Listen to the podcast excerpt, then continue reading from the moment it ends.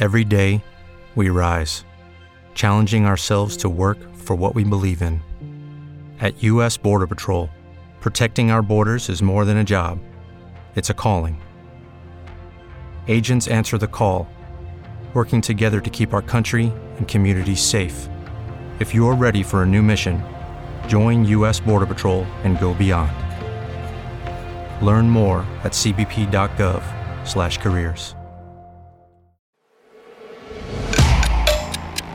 Olá, eu sou o Márcio Miranda e esse é o 15 Minutos, podcast da redação da Gazeta do Povo. Cuba registrou neste fim de semana os maiores protestos contra a ditadura em 30 anos. O avanço da pandemia e a grave crise econômica foram estopim para o ato popular. O que está acontecendo em Cuba? É disso que a gente fala neste episódio.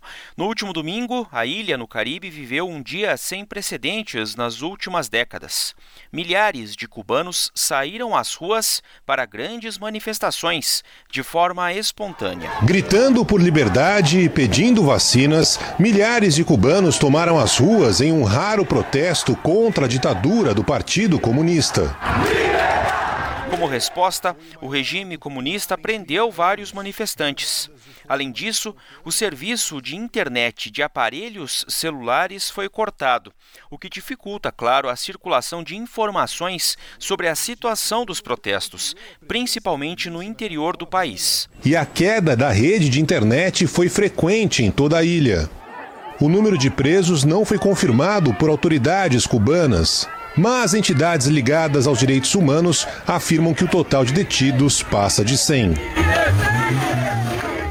Na segunda-feira, pelo menos uma manifestação foi realizada.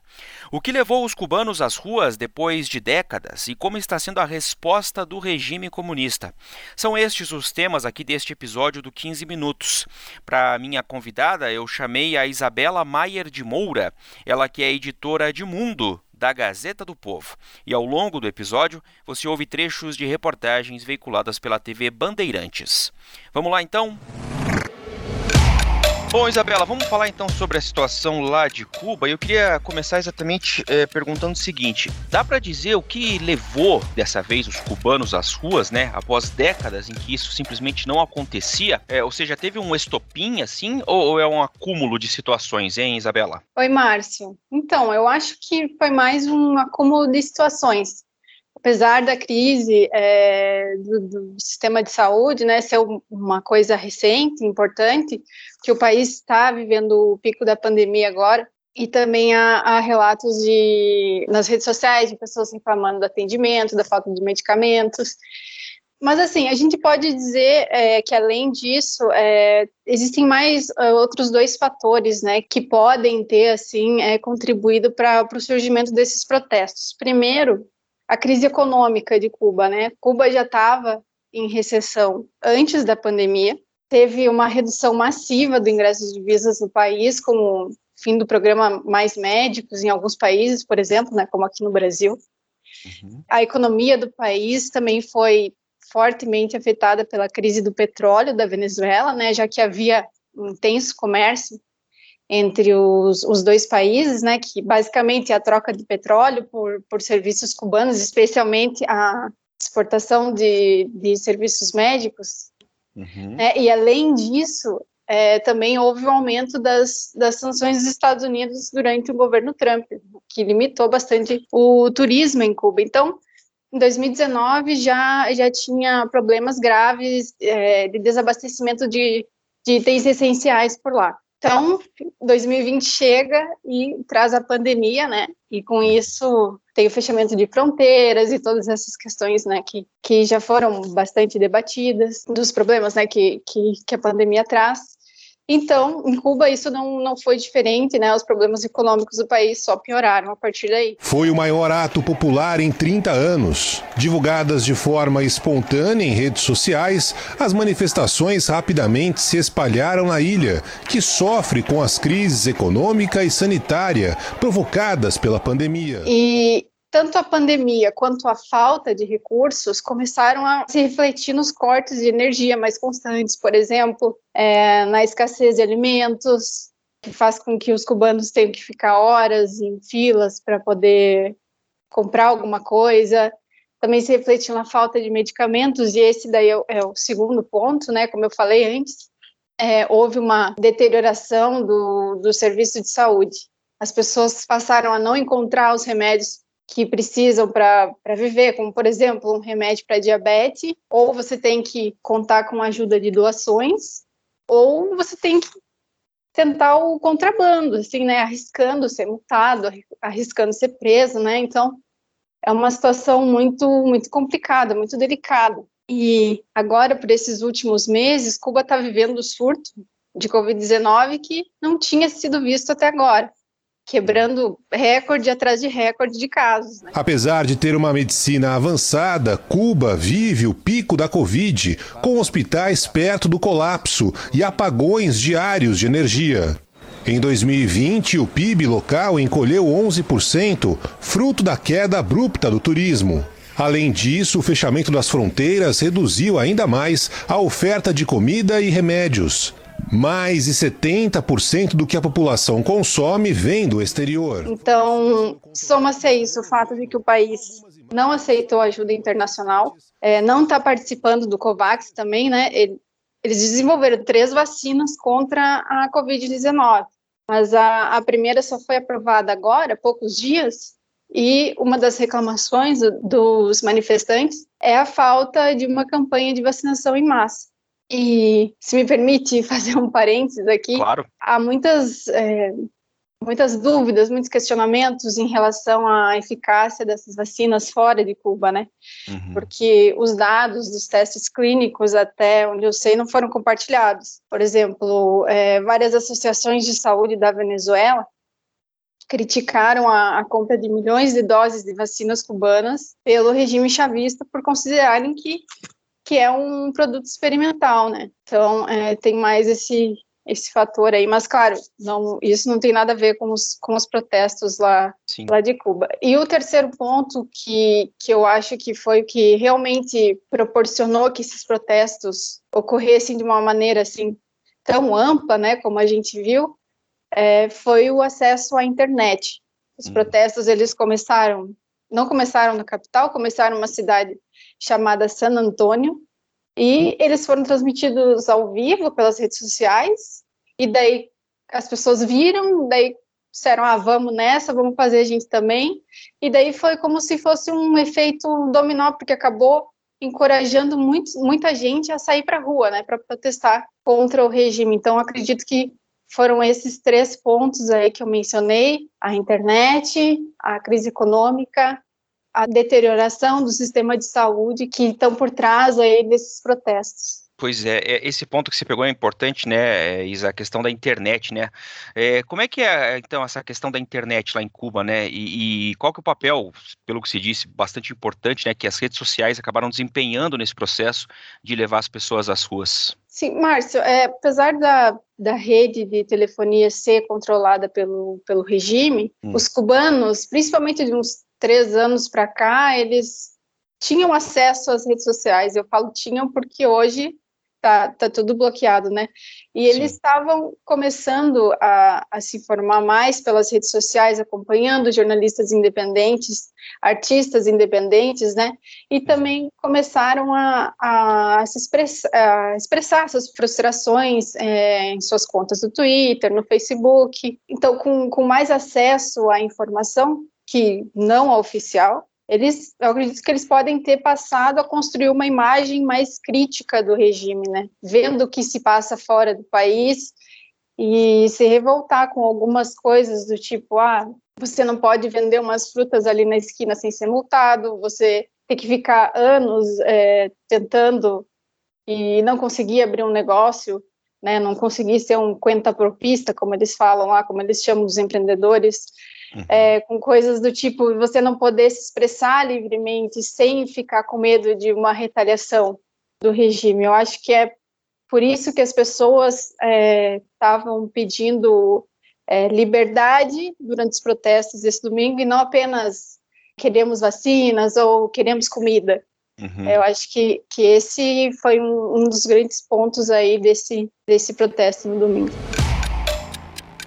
Outro ponto que você falou também, né, Isa, a questão da. Entre os problemas que, que teriam gerado toda essa insatisfação, tá a questão também da saúde, né? Como é que foi o golpe causado pela pandemia e também, pelo menos com o que se sabe de informação, como é que está a situação nesse momento da pandemia lá em Cuba, hein? O que a gente sabe de informação vem dos relatos das redes sociais e principalmente do relato das mídias sociais e, e da imprensa independente cubana parece que a situação está mais crítica em Matanzas, que fica no, no litoral norte de Cuba. É, há relatos de pessoas é, que perderam familiares por falta de atendimento.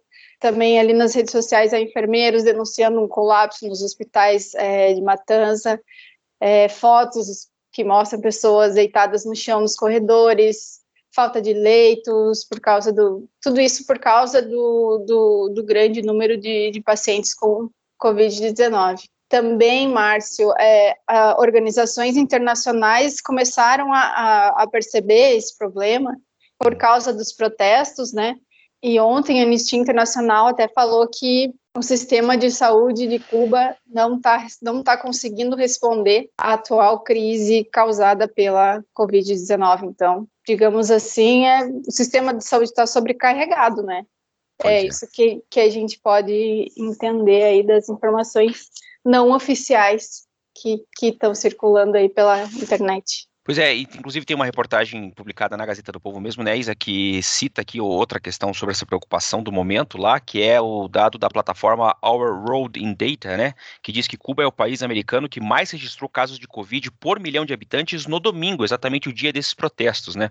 Foram 6.750 casos, embora tenha aquela situação que opositores denunciem também que os números oficiais são subnotificados, né, ou seja, mostra aí também um, um quadro, né, de como está grave a situação da pandemia lá em Cuba, como você mesmo está relatando. Pero não vamos admitir que nenhum contrarrevolucionário, mercenário, vendido al gobierno de los Estados Unidos, vendido al imperio, recibiendo dinero de las agencias, dejándose llevar por todas estas estrategias de subversión ideológica, vayan a provocar desestabilización em nosso povo. E haverá uma resposta revolucionária. E a reação do regime do Miguel Dias-Canel a esses protestos aí, como é que está sendo, hein? Então, a reação é aquela que a gente já imagina que vai acontecer em uma ditadura, né? Primeira coisa que eles fizeram no domingo ainda foi o corte da internet para que a população não pudesse transmitir o, os protestos ao vivo e nem se comunicar com quem está fora do país, né? Não se comunicar entre eles nem com quem está fora do país. Também muita presença é, de policiais nas ruas, né? Inclusive forças de, de segurança paisana, o que gera muito medo entre a população.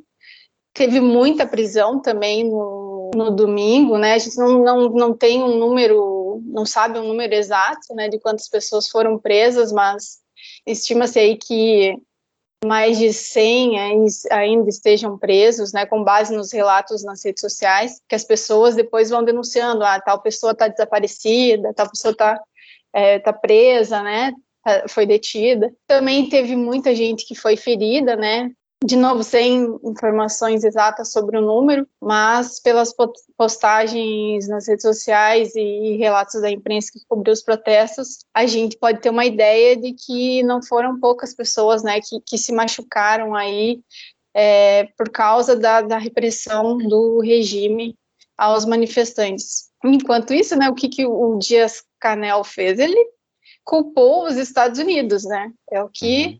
o regime cubano faz e ele ainda chamou os manifestantes de delinquentes. Para o Partido Comunista, esses protestos foram, é, e agora eu vou até citar aqui que eu achei interessante, hum. a forma como o Partido Comunista é, classificou os protestos, é, são provocações orquestradas por elementos contra-revolucionários, organizadas e financiadas pelos Estados Unidos para fins de desestabilização. Hum. Então, o Dias Canel ainda chegou ao ponto de, de convocar os aliados dele para combater os manifestantes, né? basicamente incitando uma guerra civil no país. E por isso também aqui estamos convocando a todos os revolucionários do país, a todos os comunistas, a que salgan a las calles en cualquiera de los lugares donde se vayan a producir estas provocaciones. Hoy, desde ahora y en todos estos días y enfrentarla con decisión, con firmeza, com valentia. Isso, inclusive, em pronunciamento transmitido, né, pela, pela televisão estatal lá em Cuba, né? Isso, transmitido pela TV.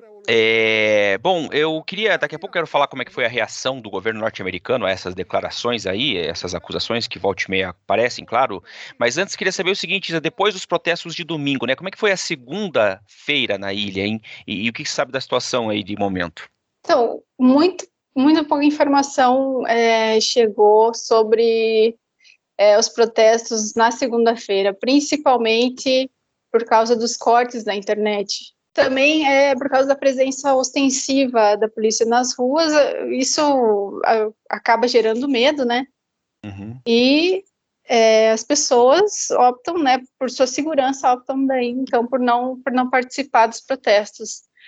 É, mas, ainda assim, é, alguns veículos de, de, comunicação independentes de Cuba e na internet, é, eles registraram é, alguns protestos que ocorreram na segunda-feira. Assim, eu encontrei informações sobre pelo menos uns dois que aconteceram nessa segunda-feira. Mas, né, é, há muito medo. Na segunda-feira, é, muitas pessoas que participaram das manifestações de domingo estavam se escondendo ainda, com medo de, de, serem, de serem presas.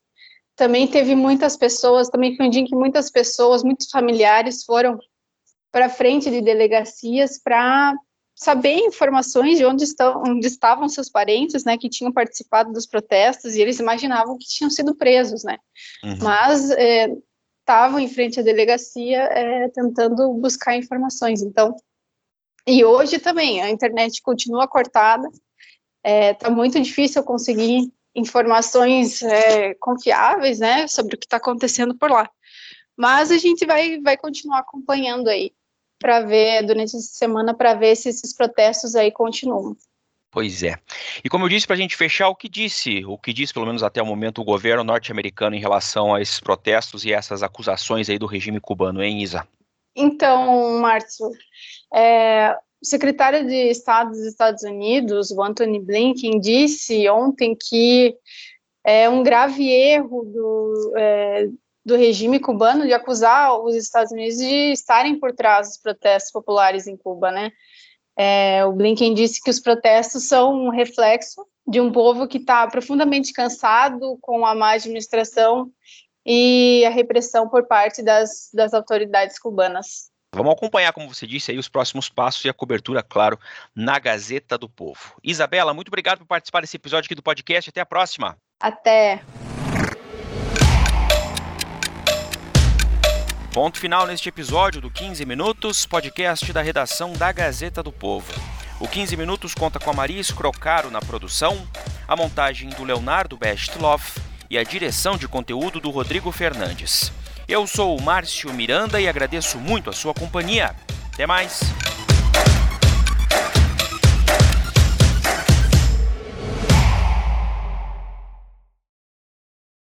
With lucky landslots, you can get lucky just about anywhere. Dearly beloved, we are gathered here today to. Has anyone seen the bride and groom? Sorry, sorry, we're here. We were getting lucky in the limo and we lost track of time. No, Lucky Land Casino, with cash prizes that add up quicker than a guest registry. In that case, I pronounce you lucky. Play for free at LuckyLandSlots.com. Daily bonuses are waiting. No purchase necessary. Void where prohibited by law. 18 plus. Terms and conditions apply. See website for details.